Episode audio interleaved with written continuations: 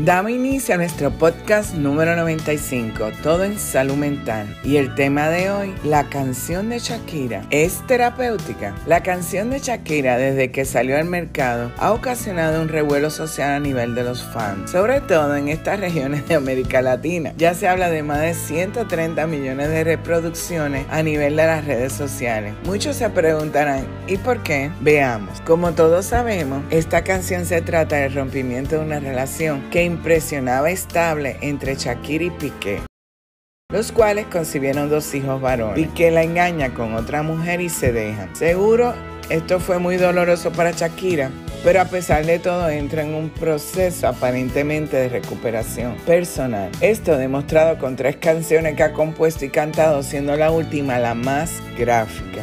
Esta recuperación se puede lograr. El vivir en pareja puede ser muy gratificante y de crecimiento de ambos seres humanos. Además, es decidir unir sus vidas para lograr una felicidad en conjunto, metas y desarrollo. Todo esto basado en el sentimiento más sublime que es el amor. Las relaciones de pareja son complejas y muchas no logran este objetivo por lo que deciden romper. El rompimiento genera mucho dolor, sobre todo a la parte más afectada.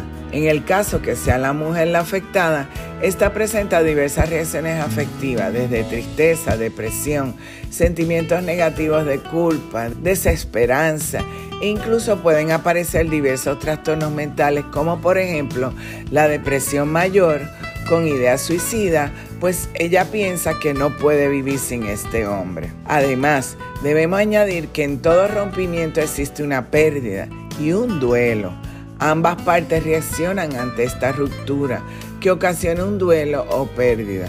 La parte que deja podría presentar cierta tristeza por la toma de la decisión y presentar ciertas ideas de cuestionamiento sobre su conducta.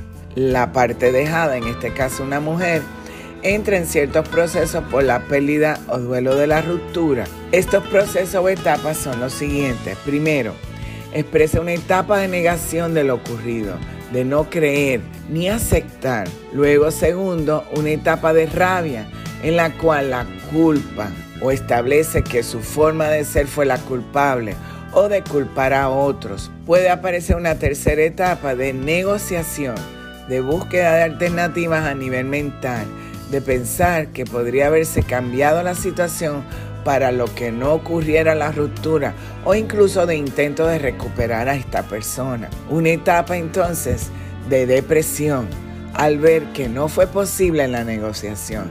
Y luego la etapa final de aceptación donde ocurre la recuperación. Según el psicólogo español Oscar Castiñero, en su artículo Depresión por ruptura de pareja, ¿qué es? Síntomas, causa y qué hacer, expresa lo siguiente. Aunque hemos dicho en la mayor parte de los casos, estamos ante un proceso normativo de duelo propio de la pérdida del tipo de relación que teníamos con esta persona, lo cierto es que existen ocasiones en los que podemos pasar a desarrollar una auténtica depresión. Ello ocurre cuando el proceso de duelo no termina de cerrarse, de manera que quien lo sufre no consigue llegar a la fase de aceptación y superar su malestar.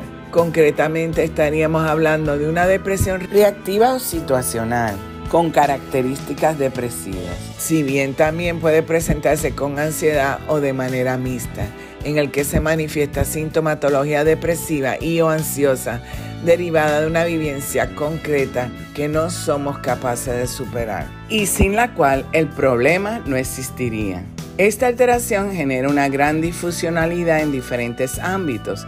De hecho, el cuadro podría acabar convirtiéndose en una depresión mayor, volviéndose un desencadenante de esta. Y cierro la cita. Queremos señalar que en cada mujer estas etapas de duelo ante el rompimiento Ocurre en diversas formas y tiempos, pero en general se presenta de forma similar. La ruptura sentimental puede ocurrir, es normal y no patológica. No toda mujer ha de presentar síntomas psiquiátricos de depresión mayor u otros trastornos mentales severos, pero aquellas que sientan depresión, baja autoestima, ideas de culpa y las diversas etapas de duelo, la canción de Shakira les puede resultar terapéutica.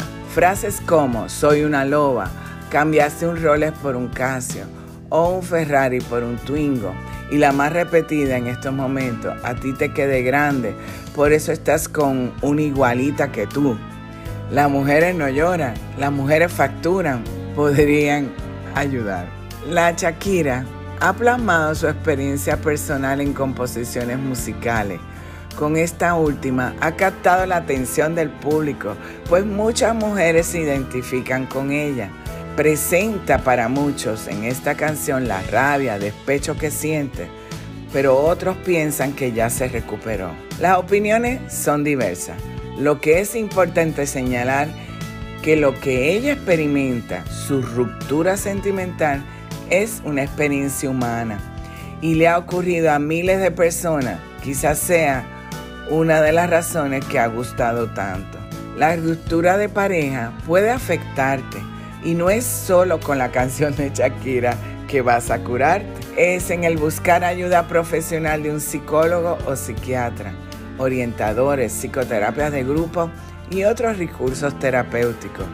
Estos profesionales de la conducta te darán las pautas terapéuticas para que te sientas como Shakira en estos momentos. Claramente, esto toma tiempo, pero se supera. Recuerda que para mantener el equilibrio en la vida necesitamos de salud mental. Síguenos en las redes sociales Facebook e Instagram como Instituto Nina y acceda a nuestra página web www.institutonina.com. Recuerda suscribirte en nuestro podcast y Spotify y en YouTube. Presiona la campana para los avisos en YouTube y semanalmente podrás disfrutar de nuestro podcast.